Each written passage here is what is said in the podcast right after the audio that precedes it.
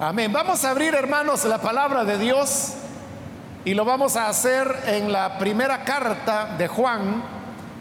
Vamos a buscar el capítulo número 2.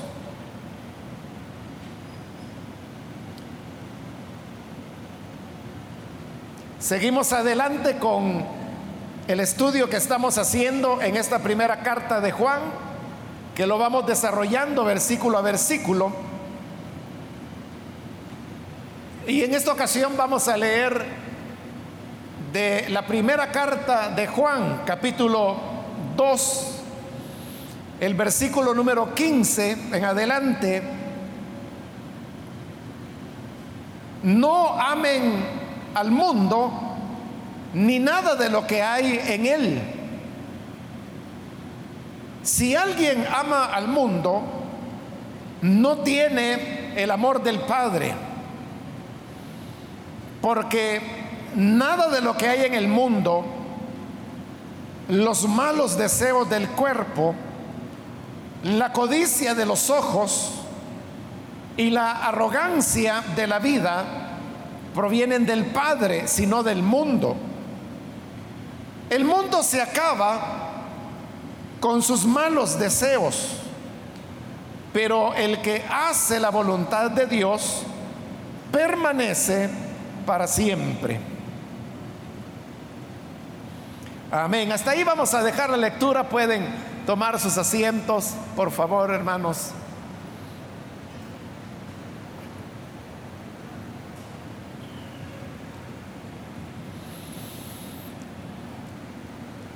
Hermanos, seguimos avanzando en este capítulo 2 de Primera de Juan, donde se está hablando sobre las características de los hijos de Dios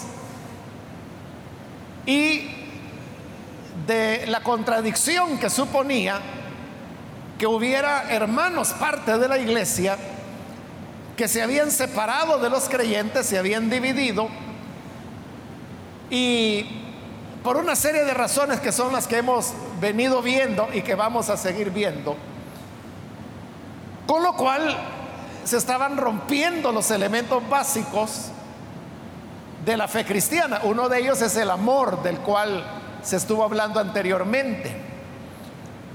Obviamente cuando los hermanos se separan porque se produce una división en una iglesia, no lo están haciendo por amor. Lo están haciendo por otro tipo de, de sentimientos o de, irrespeto, de ambición. Pueden haber varias razones, intereses que van de por medio, pero menos el amor. Y hablando entonces de cómo el creyente debe ser, llegamos a los versículos que hoy hemos leído, donde usted habrá notado que el tema principal es el tema del mundo. Esta es la primera vez que la palabra mundo aparece en la carta, pero va a aparecer en todos los capítulos de aquí en adelante. Pero en estos versículos que hemos leído hoy es donde más se insiste en la palabra mundo. Seguramente no, lo, no lo notó porque no lo iba contando pero en estos tres versículos que hemos leído aparece seis veces la palabra mundo. En el primer versículo que leímos, que es el 15, solo en ese versículo aparece tres veces la palabra mundo. Lo que ocurre, hermanos, es que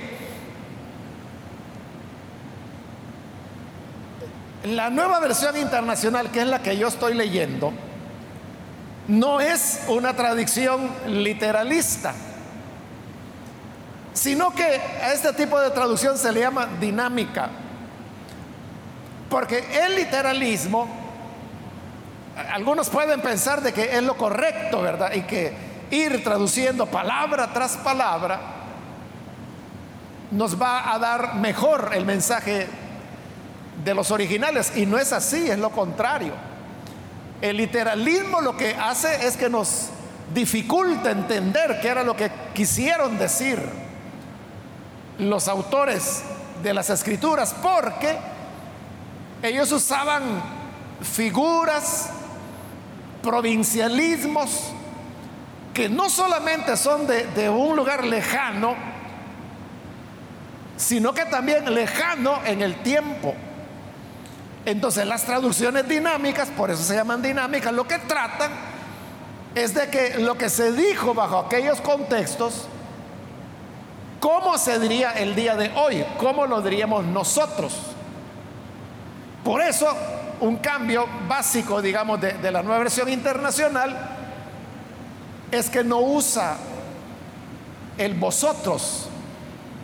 ¿Y por qué no lo usa? Porque nosotros no usamos el vosotros.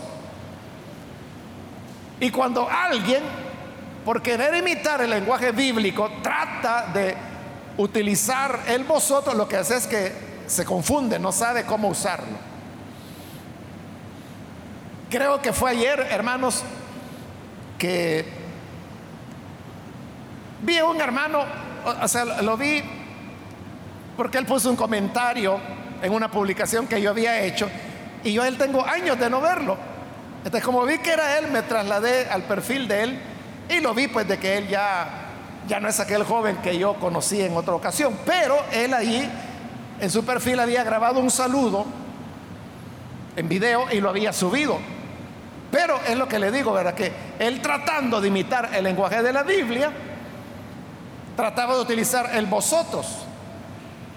Y decía, por ejemplo, hermanos, este es vuestro hermano fulano de tal. Y para mí es un privilegio saludarlos a vosotros. Pero ahí ya lo está usando mal. Porque no se debe decir saludarlos a vosotros, sino que lo correcto sería decir o saludarlos a ustedes o, si quiere usar el vosotros, saludaos a vosotros. Pero ¿cómo se hacen las conjugaciones verbales en el vosotros? Nosotros no lo usamos. Entonces, como no hablamos así, entonces la traducción se hace con el ustedes, que es lo que nosotros utilizamos. La nueva versión internacional en español fue traducida por eruditos bíblicos latinoamericanos. No hubo participación de estadounidenses o europeos, todos, todos los traductores fueron, todo el comité es latinoamericano.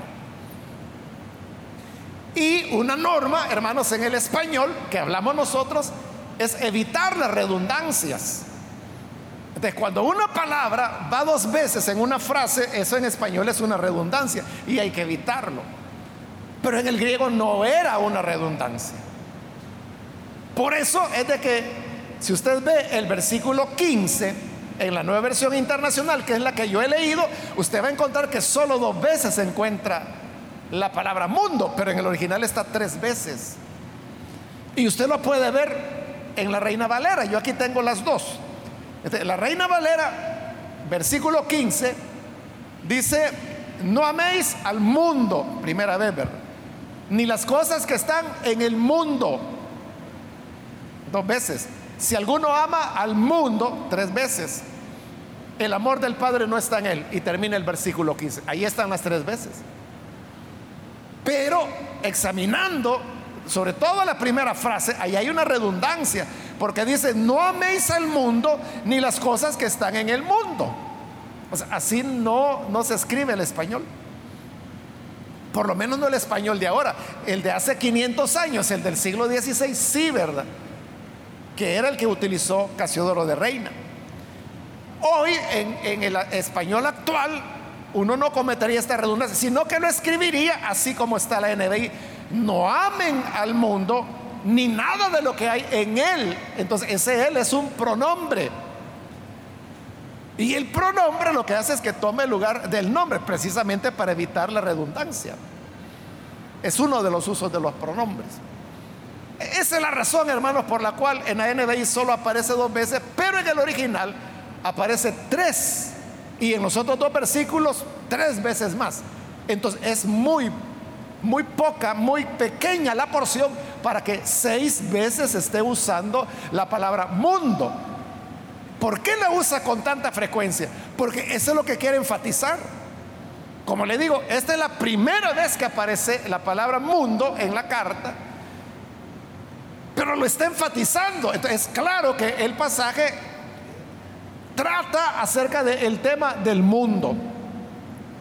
Ahora, es importante, hermanos, que entendamos qué es el mundo, porque hay muchas ideas equivocadas acerca del mundo. Normalmente cuando el evangélico habla del mundo, se refiere a las cosas feas del mundo. Entonces dicen, una cantina es del mundo, una discoteca es del mundo, las drogas es del mundo, el homicidio es del mundo. Y es cierto que todo eso es del mundo, pero no es todo el mundo. Entonces los creyentes nos vamos haciendo la idea que mundo es lo moralmente reprochable. Y muchas veces mundo lo relacionamos con aspectos puramente externos. Y hablamos, por ejemplo, de ropa mundana, zapatos mundanos, peinado mundano, música mundana. Pero todo es referido a la exterioridad y esa también es parte del mundo eso. Pero no es lo peor del mundo y tampoco no es todo lo que es el mundo. Entonces lo primero es que entendamos a qué se refiere la Biblia cuando se habla acerca del mundo. Esto yo lo he explicado otras veces, hermanos. Pero como dice la carta de Pedro, ¿verdad? Que para mí no es cansado repetirlo y para ustedes es provechoso porque mientras más se repite, mejor se aprende. Entonces, ¿qué es el mundo? En el griego la palabra que se traduce mundo es la palabra cosmos. Y cosmos, usted sabe que es el nombre que utilizamos para referirnos al universo. Podemos decir el universo o podemos decir el cosmos, las estrellas del vasto universo. Y también puedo decir las estrellas del vasto cosmos. Por eso es que los rusos, a lo que los estadounidenses llaman astronautas, los rusos le llaman cosmonautas, porque es el que viaja entre el cosmos. Pero si nos preguntamos qué es el universo o qué es el cosmos, la idea fundamental es una idea de orden.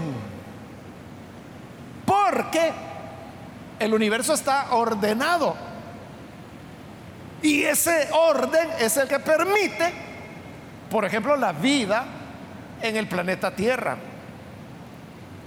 El universo se mueve, todo, todo el universo se mueve, todo está en movimiento. Está en movimiento la Tierra, la Luna, el Sol, el Sol es parte de una galaxia, esa galaxia se está moviendo. Las galaxias forman cúmulos y los cúmulos se están moviendo también. Entonces, todo el universo está en movimiento, pero note, no solo está en movimiento, está en un movimiento sincronizado. Porque todo va. O sea, por eso es que se puede, hermanos, predecir las estaciones.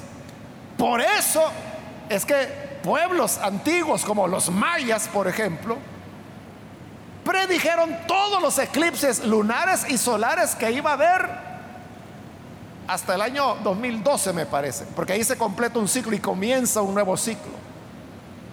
ellos sabían que el universo, el cosmos, es un relojito ordenado. mire cómo va cambiando ya la idea, ¿verdad? Porque entonces significa que el mundo no es el desorden, no es el relajo, no es la borrachera. No.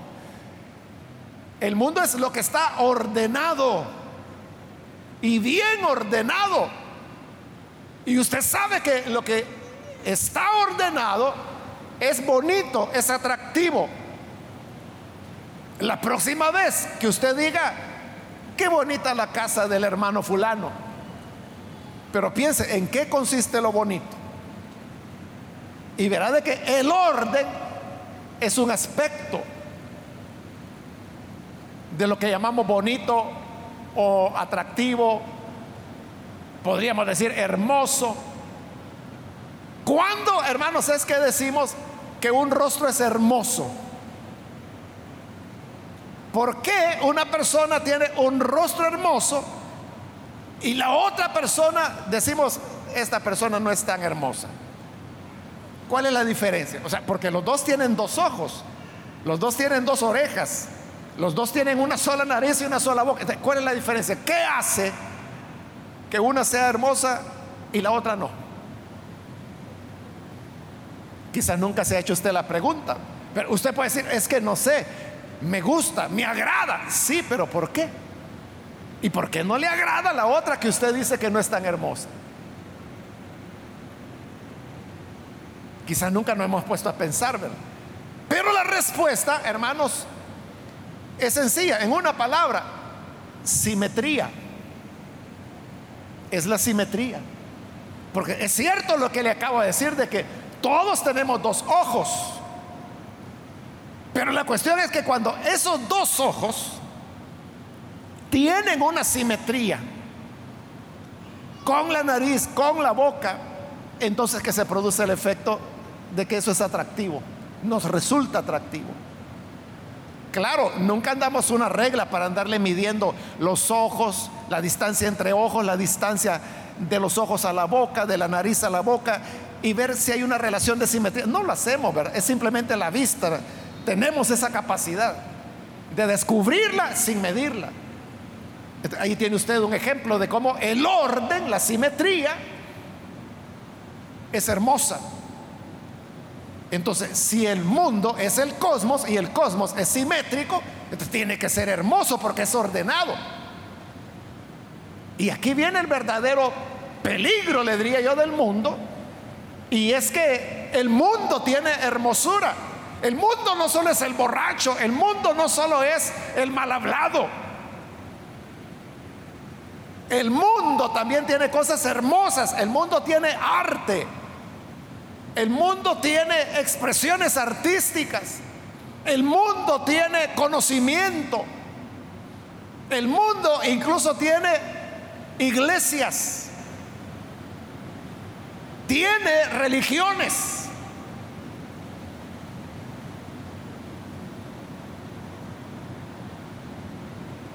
Hace años, hermanos, en algún lugar leí, no me acuerdo dónde, pero hace años, alguien escribió y yo dije, este hombre tiene razón, porque él comparaba eh, lo que fue la Alemania nazi durante la época de Hitler. Él fue un asesino, ¿verdad? Un, una bestia. Bueno, incluso los cristianos de Europa, entre esos años, 1933 al 45, que es cuando él gobernó, muchos lo interpretaron que él era el anticristo. Es decir, era lo peor de lo peor, pero ¿cómo era Alemania bajo el régimen nazi? Era una maravilla. Edificios esplendorosos, calles, bueno, las famosas carreteras alemanas que hasta el día de hoy son famosas mundialmente fue Hitler quien las mandó a hacer. O sea, no es que estén todavía las carreteras de allá de los años 30, 40, pero los trazos que él hizo son los que se continúan utilizando para las autopistas alemanas hasta el día de hoy, porque era muy eficiente. Usted iba a Alemania durante el nazismo, usted lo que veía era orden, veía limpieza, veía aquellas ciudades nítidas, llenas de jardines, todos los niños, los jóvenes vestidos con uniforme, bien peinados, marchando, los zapatos bien lustrados todos. Ese es el mundo. Que el mundo es bonito, es atractivo, pero los valores que tiene O sea, porque detrás de, ese, de esa Alemania bonita, nazi, detrás había todas las... Había tortura, había asesinatos, había exterminio, había campos de concentración y luego vino la guerra. O sea, era horrible lo que estaba ocurriendo detrás, pero la apariencia era así. Ese es el mundo. Por eso es que el mundo resulta seductor. ¿Usted qué cree que si el mundo lo único que tuviera que ofrecer es un borracho que le robaron los zapatos ahí al lado de la cuneta donde cayó. ¿Usted cree que la gente sentiría atracción a ese mundo? Claro que no. El problema es de que el mundo no solo es eso. El mundo tiene elementos atractivos. Ese mundo es el que es peligroso. ¿Y por qué es peligroso? Porque tiene orden tiene simetría y por lo tanto hermosura, pero todo eso, que incluye hasta iglesias, le dije, todo eso tiene una sola condición. Y es que se opone al Evangelio y a los valores que el Señor nos enseña en su palabra. De, de ese mundo estamos hablando. Y hablando de ese mundo, es que el versículo 15 dice, no amen al mundo. Fíjese, hay que tener cuidado porque muchas veces, hermanos, nosotros decimos, el Señor lo que quiere es que salgamos del mundo. Y usted como creyente quizás lo ha dicho algunas veces, yo lo que quisiera es ya salir de este mundo. Señor, ¿cuándo vas a venir a llevarme? Yo quiero irme ya, ya no quiero estar en este mundo. El creyente lo que quiere es salir del mundo. Pero ¿qué fue lo que Jesús dijo? Del creyente y del mundo. Lo que dijo fue, Padre, yo no te pido que lo saques del mundo. Esa es la oración de Jesús allá en Juan capítulo 17. No te pido que lo saques del mundo, es decir, que cuando usted dice, yo quiero salir del mundo, usted tiene un deseo contrario al deseo de Jesús. Porque Jesús, ese es su deseo. No lo saques del mundo. ¿Qué quiere decir? Que tenemos que llevar una vida mundana. No. No, Jesús no está diciendo llevar la vida mundana. Él lo que está diciendo es, no lo saques del mundo. Si no, dice, guárdalos del mal. Ahí está todo. el deseo del Señor es que nosotros estemos en el mundo, pero no hacemos lo que el mundo hace. Y es lo mismo que está diciendo acá. Aquí no está diciendo salgan del mundo. Lo que está diciendo es no amen al mundo. Usted y yo como creyentes estamos en el mundo, porque aquí es donde Jesús nos dejó. Y Jesús dijo que no quería que saliéramos del mundo. Estamos en el mundo y vamos a vivir en el mundo. Pero no debemos amar al mundo. ¿Por qué razón? Porque dice que el que ama al mundo, si alguien ama al mundo, dice, no tiene el amor del Padre. Es decir, que son excluyentes. Anteriormente habló de amar al Padre y amar al hermano. Pero si yo amo al mundo, ya no voy a amar al Padre. Y al contrario, si yo amo al Padre, no voy a poder amar al mundo. ¿Por qué? Porque lo que el mundo espera de mí es lo contrario de lo que Dios espera de mí. Lo que el Padre me pide que yo viva, que yo crea y que norme mi vida, es contrario a lo que el mundo me pide. Son valores contrarios. Entonces yo no puedo estar en ambas cosas. Eso es lo que ocurre con los creyentes mundanos, que es una contradicción, ¿verdad? Pero fíjese, es creyente y por ser creyente cree en el Padre, ¿verdad? Pero es mundano, es decir, que tiene una vida mundana. Se produce esa mezcla que no debería ser. entre creyente mundano.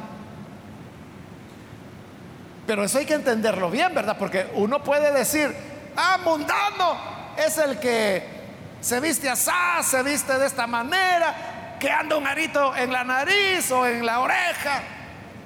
La gente eso lo relaciona con el mundo, pero no. Un creyente puede ser un diácono, puede ser una diaconisa, que anda, hermano, con su uniforme, con su corbata o con su blusa, la hermana, y que viene a la iglesia y que no falla, y que lee la Biblia, que es líder o que es supervisora, y siempre está aquí, no falla. Pero si esta persona tiene valores que no son los que el Padre quiere, es mundano, es mundana.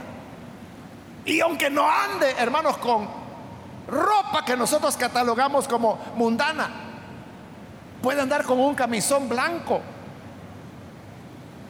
zapatos blancos, todo blanco.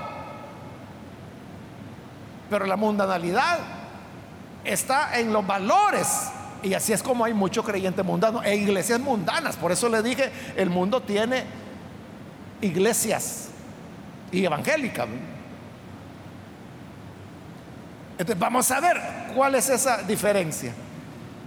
Dice el versículo 16, porque nada de lo que hay en el mundo, los malos deseos del cuerpo, la codicia de los ojos y la arrogancia de la vida proviene del Padre, sino del mundo. Está diciendo, el mundo y todo lo que hay en él no viene del Padre. Es decir, que Dios no hizo al mundo. Dios no hizo al mundo.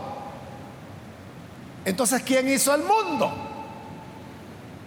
Nosotros, el ser humano. Por eso es que otras veces también yo lo he explicado, que si usted quiere ir a un lugar donde no haya mundo, solamente tiene que ir a un lugar donde el ser humano no haya hecho nada y donde no haya seres humanos. Por ejemplo, ir a una montaña, digamos, lejana, donde ahí no hay, hermano, microondas o, o antenas más bien Antenas telefónicas, antenas de microondas, no las hay. No hay cables eléctricos, no hay carretera, no hay nada. Es una montaña. Y usted lo que tiene ahí es cielo, árboles, tierra, aves, tal vez un río. Ahí no hay mundo, porque esa es la creación de Dios y Dios no hizo el mundo. Pero algo más, no tiene que haber ser humano porque si hubiera ser humano, en esos seres humanos están los valores del mundo. Pero si no lo hubiera, ese, ahí lo que usted está viendo, ahí no hay mundo. En cambio, en una ciudad, ahí está el mundo, porque aquí está todo lo que el ser humano ha hecho. Entonces, ¿qué es lo que hay en el mundo? Allí dice que son tres cosas. Uno, los malos deseos del cuerpo. Dos, la codicia de los ojos. Tres, la arrogancia de la vida. Esa es la esencia del mundo. Vamos a verlo uno por uno. Primero dice los malos deseos del cuerpo. Esta realmente, hermano, es una mala traducción. Ahí está mal. Pero ya le voy a explicar por qué. Porque lo que realmente dice el original es los malos deseos de la carne. Y carne no es el cuerpo. Carne es la naturaleza pecaminosa que recibimos de Adán. Es decir, carne no es el cuerpo, sino que es lo que nos inclina, lo que nos mueve a hacer lo malo. Esa es la carne. ¿Por qué la NBI, tradujo cuerpo? Porque, hermanos, este versículo 16, muchos lo relacionan con Génesis capítulo 3 en la tentación que Eva y Adán tuvieron cuando estaban frente al árbol del conocimiento del bien y del mal. Porque aquí, bueno, aquí lo que dice es los deseos de la carne. Y Génesis lo que dice es, cuando vieron el fruto prohibido, le vieron tres características. La primera característica, que era bueno para comer. La segunda característica, que era bueno de apariencia. Y tercera característica, bueno para alcanzar la sabiduría. Esas tres características las combinan con las tres características del mundo. Entonces dice, los malos deseos de la carne, que correspondería en Génesis a que era bueno para comer. Pero cuando para nosotros es algo bueno para comer? Cuando nos despierta apetito, cuando nos da hambre, cuando usted ve ahí los frijolitos con queso, tortilla tostada y una tajada de aguacate, usted dice, mire, deme de eso, le dice a la señora del comedor. Algunos ya les dio hambre con solo que dije eso. produce apetito. eso fue lo que ocurrió con el árbol del bien y el mal, que lo vieron que era bueno para comer. Entonces, bajo esta interpretación, los deseos de la carne, entonces suena mejor que diga los deseos del cuerpo, porque es el cuerpo el que le da apetito. Por eso lo tradujeron los deseos del cuerpo. Pero la verdad, hermanos, es que el cuerpo no tiene malos deseos. Porque tomando el ejemplo ese de que el hambre es un deseo del cuerpo, o sea, me dan deseos de comer frijolitos con queso. ¿Qué tiene de malo eso? ¿Qué tiene de malo que le dé hambre? ¿O qué tiene de malo que le dé sed? O incluso lo que la gente más piensa, ¿verdad? E, en el tema sexual. ¿Qué tiene de malo que usted tenga deseos sexuales? ¿Qué tiene de malo eso? Y no es Dios el que se lo ha dado, pues. O sea, Dios es el que nos creó así.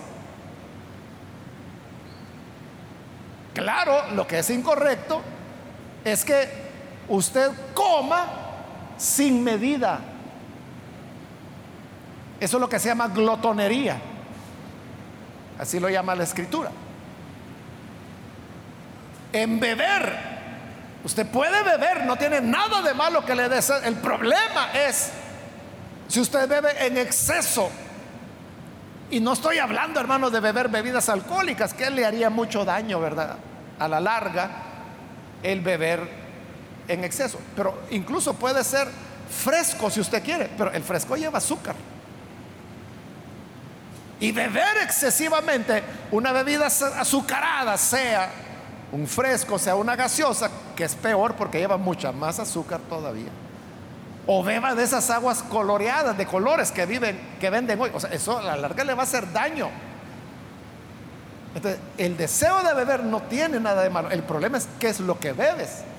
Igual, el deseo sexual no tiene absolutamente nada de malo. Esa no es idea ni del diablo, ni suya, ni del mundo. Ese es invento de Dios. Pero Dios es el que estableció las normas para el disfrute de la sexualidad. El cuerpo no tiene malos deseos. La carne sí, porque la carne es la naturaleza pecaminosa. Entonces, ¿qué es lo que tiene el mundo? Tiene deseos carnales, es decir, pecaminosos, de la naturaleza pecaminosa. ¿Y cuáles son esos deseos pecaminosos?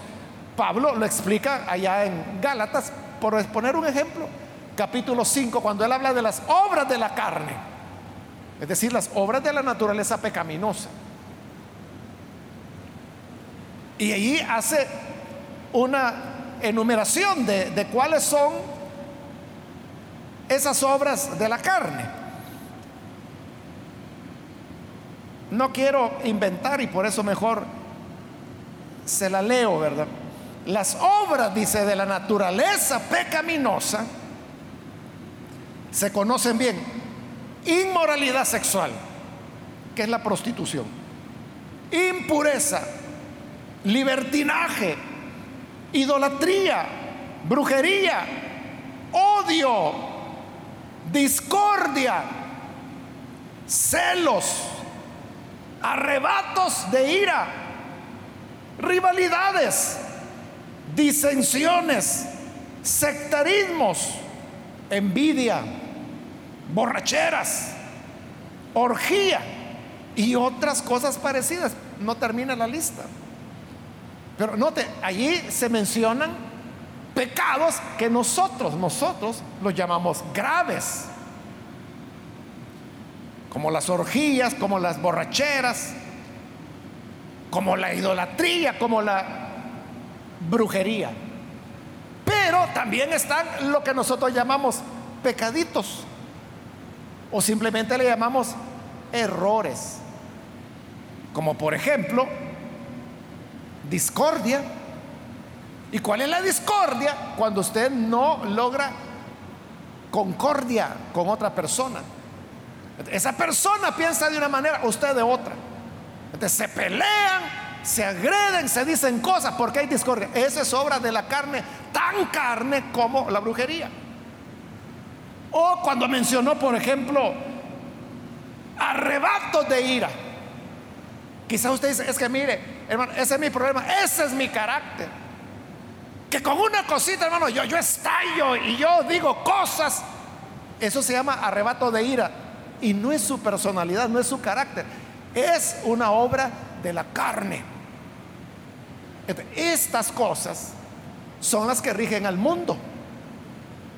El mundo es bonito, ¿verdad? O sea, usted puede ir allá a los planes una noche, sobre todo en verano, ¿verdad? Hoy ya está comenzando el invierno, pero si usted va, usted va a ver todas las luces, toda la ciudad allá abajo, y usted puede decir, qué bonito se ve. Se ve bonito el mundo, pero ¿qué hay dentro de esa ciudad? ¿Qué hay detrás de esas luces? Inmoralidad sexual, impureza, libertinaje, idolatría. Y esto es con todas las ciudades, no solo con San Salvador. Usted puede ir, si quiere, hermano, a la ciudad que desee. Puede ir a Chicago, puede ir a Buenos Aires, puede ir a París, puede ir a Berlín, a donde quiera. Y las ciudades son bonitas, ¿verdad? O sea, tratan de cuidarlas, de que tengan presentación. Pero detrás siempre habrá odio, siempre habrá discordia, siempre habrá celos. Siempre habrá personas con arrebatos de ira, mentira, codicia. Todo eso, las envidias, las amarguras. Ese es el mundo.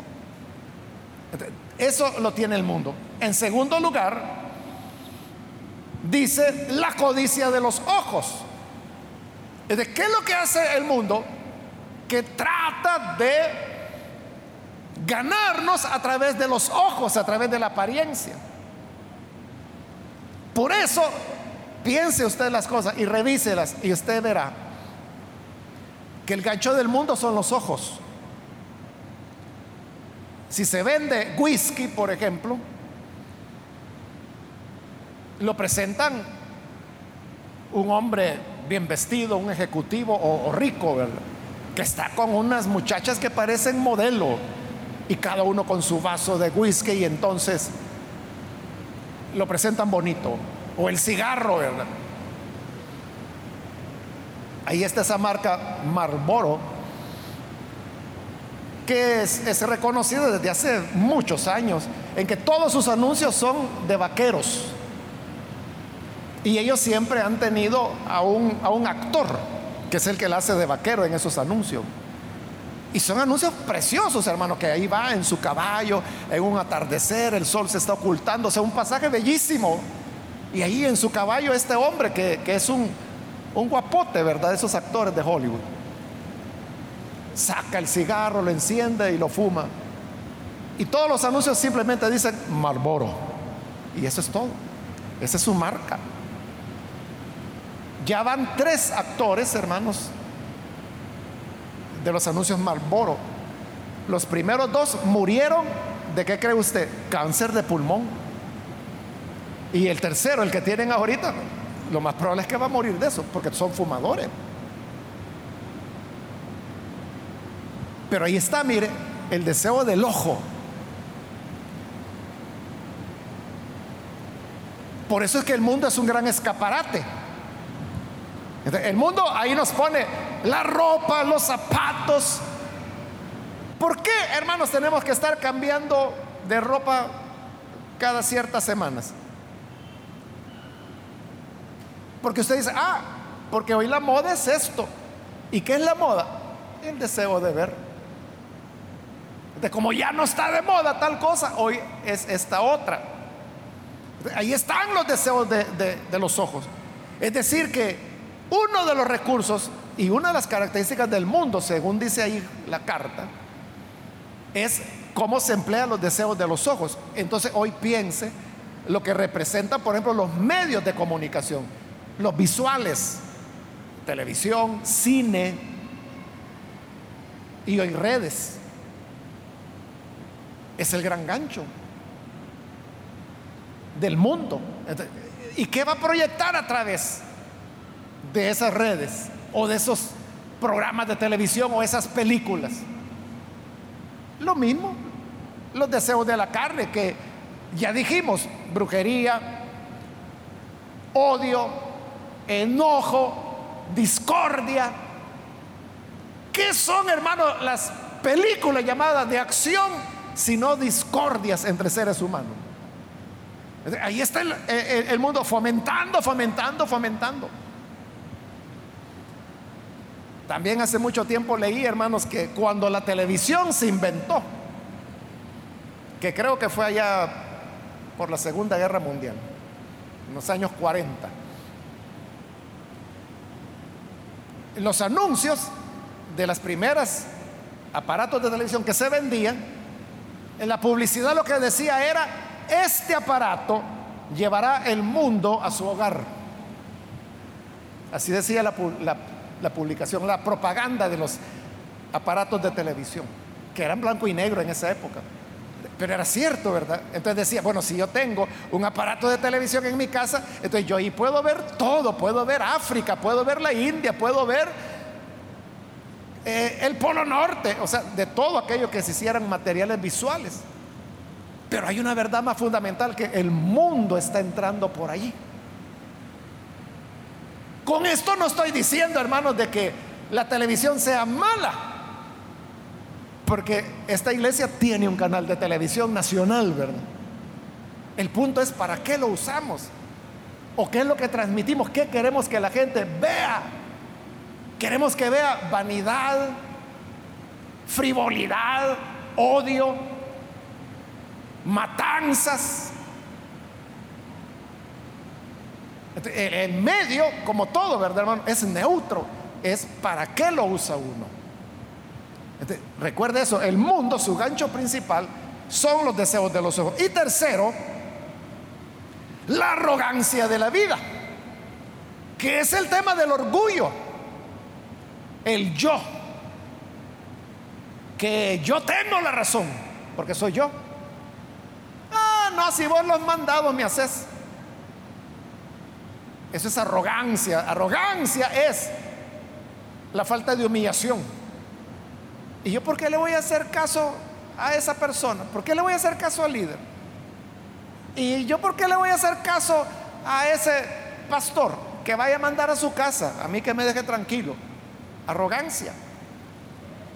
Y la Biblia dice que Dios resiste al soberbio, pero da gracia al humilde. Por eso es que el mundo le da la espalda a Dios, porque Dios lo que pide de nosotros es sometimiento humildad, pero el mundo lo que tiene es arrogancia de la vida. Y la arrogancia es lo contrario de la, de, la humildad. Por eso le decía que hay iglesias mundanas, no porque la gente llegue en bikini a los cultos, no. Pueden llegar con camisón hasta el suelo blanco, como le dije. Pero si en esa iglesia, por ejemplo, se hacen las cosas tan atractivas para el ojo Y a estas iglesias llegan solo personas selectas. Entiéndase, gente de dinero. ¿Qué es lo que está fomentando para las personas que van a llegar ahí? ¿Está fomentando humildad o está fomentando arrogancia? Yo me he encontrado, hermanos, a lo largo del tiempo, personas en oficinas, en bancos, cosas así, y que me dicen, mire, yo veo todos sus programas de televisión, o yo oigo la radio, y me dice, mire, yo fuera a su iglesia, me dice, si no fuera, ¿por dónde está? Me dice. Como ellos tienen la idea de que aquí zumban las balas, creen que aquí es una cosa peligrosísima venir, uy, solo soy a pango ni lo mencione. ¿Qué sucede? Que ellos quieren algo diferente, algo en sus colonias, algo de su categoría.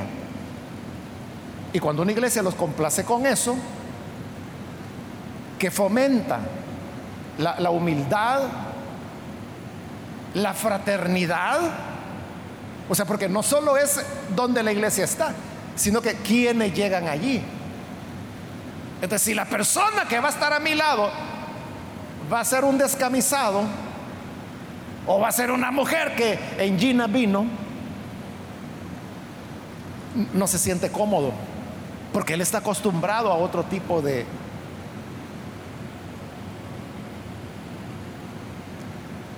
¿De qué le digo? De entorno. Por eso es que estas iglesias algunos le llaman que son iglesias de dones, pero no de dones espirituales, sino que don fulano, don mengano, don sutano. Y son iglesias que así lo hacen.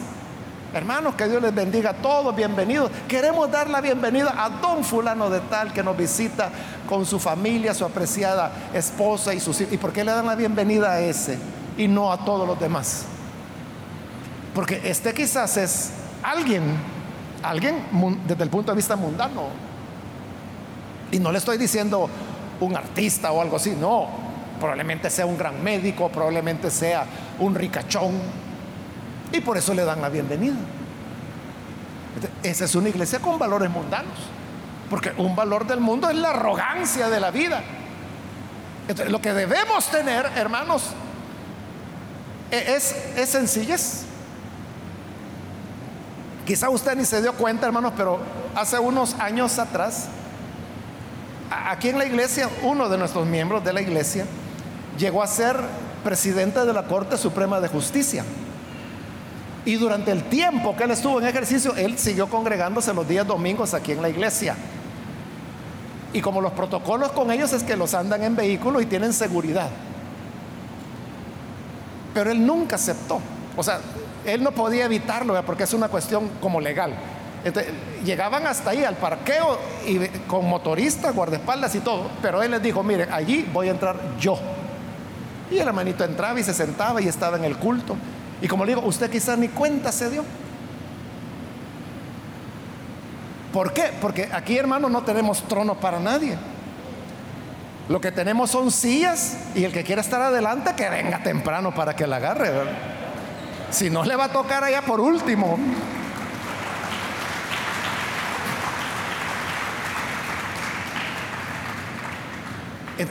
Esos son los valores mundanos. Entonces, el mundo lo que busca es la arrogancia.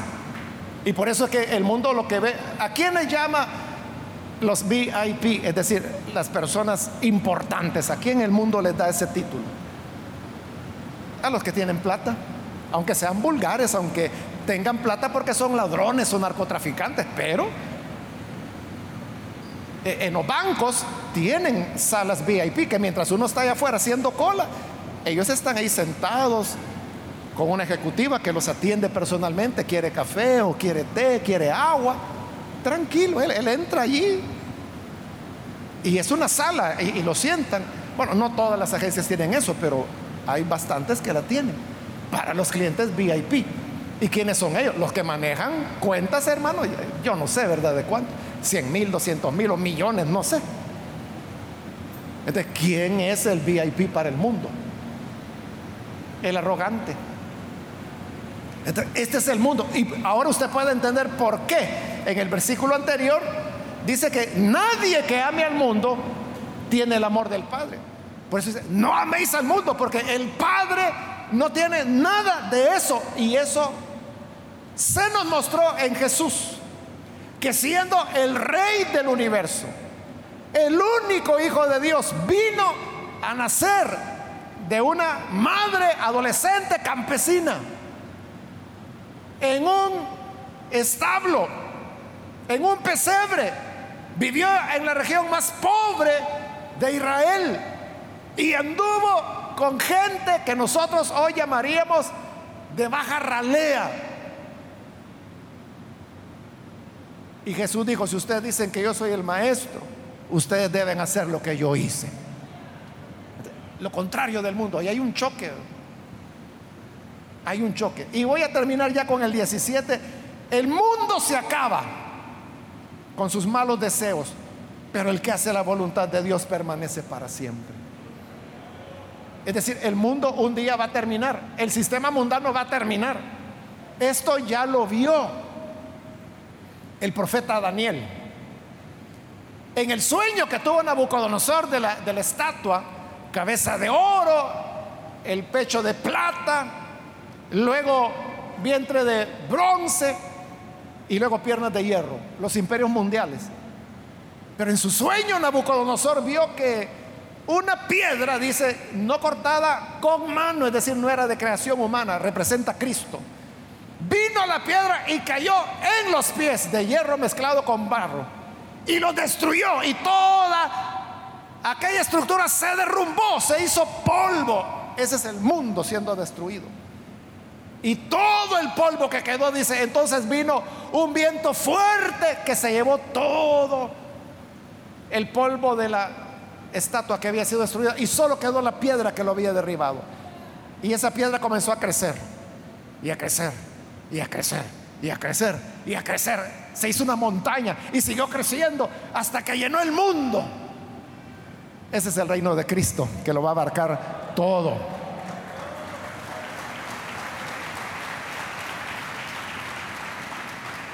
Y ahí es donde el mundo terminará. Es el fin del mundo, es el fin de los gobiernos humanos. Pero el que hace la voluntad de Dios permanece para siempre. Si hacemos la voluntad de Dios y hacer la voluntad de Dios lo que significa es amar, es perdonar, es no tener arranques de ira, no tener discordias, no tener discusiones, no tener divisiones como la había tenido las iglesias de Samaria.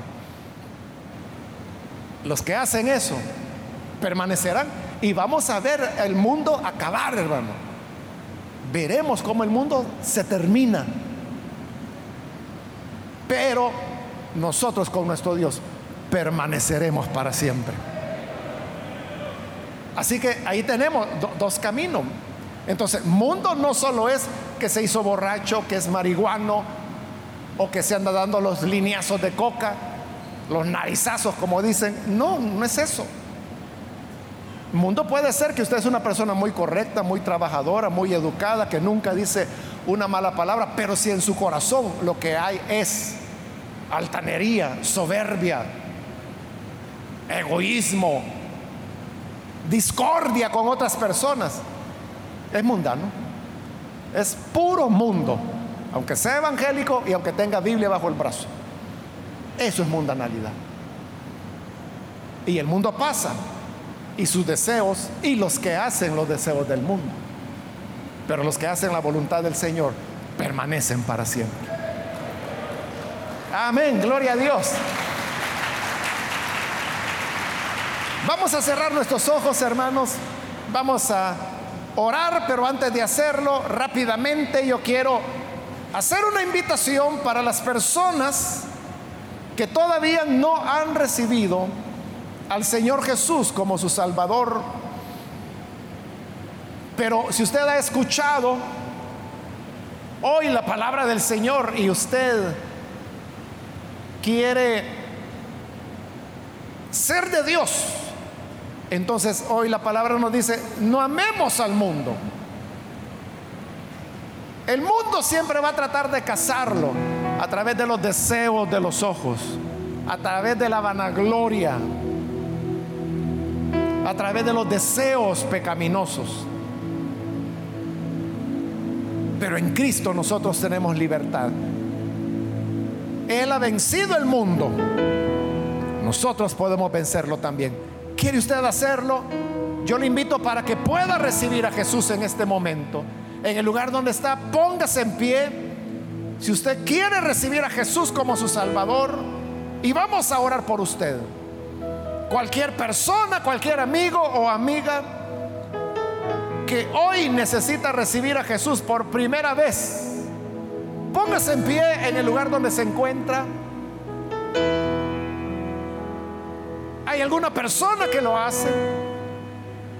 Puede ponerse en pie y vamos a orar por usted. ¿Hay alguien que lo hace? Su día. Hágalo pronto porque yo debo orar ya. Y también quiero ampliar si hay alguien que necesita reconciliarse con el Señor, algún hermano o hermana que se descuidó, pero hoy quiere volver al Señor, rededicar su vida a Él. Póngase en pie y vamos a orar. ¿Hay alguien que necesita?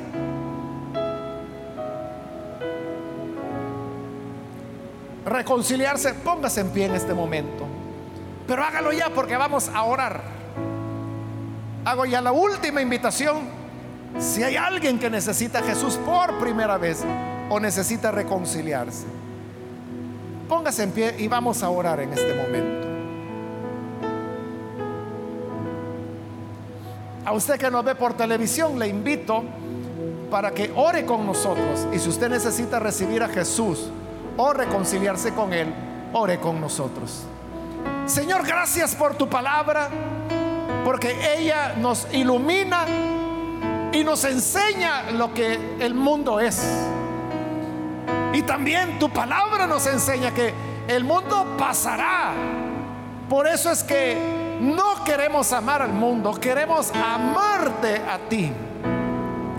Te rogamos por aquellos que a través de los medios de comunicación hoy abren su corazón y te reciben por primera vez o se reconcilian, perdónales, haz de ellos nuevos hombres, nuevas mujeres.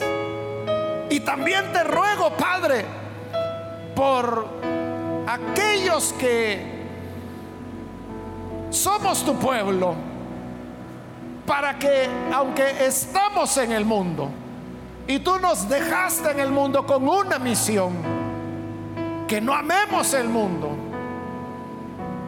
y que seamos guardados del mal. En el nombre de Jesús, nuestro Señor, lo pedimos. Amén y amén.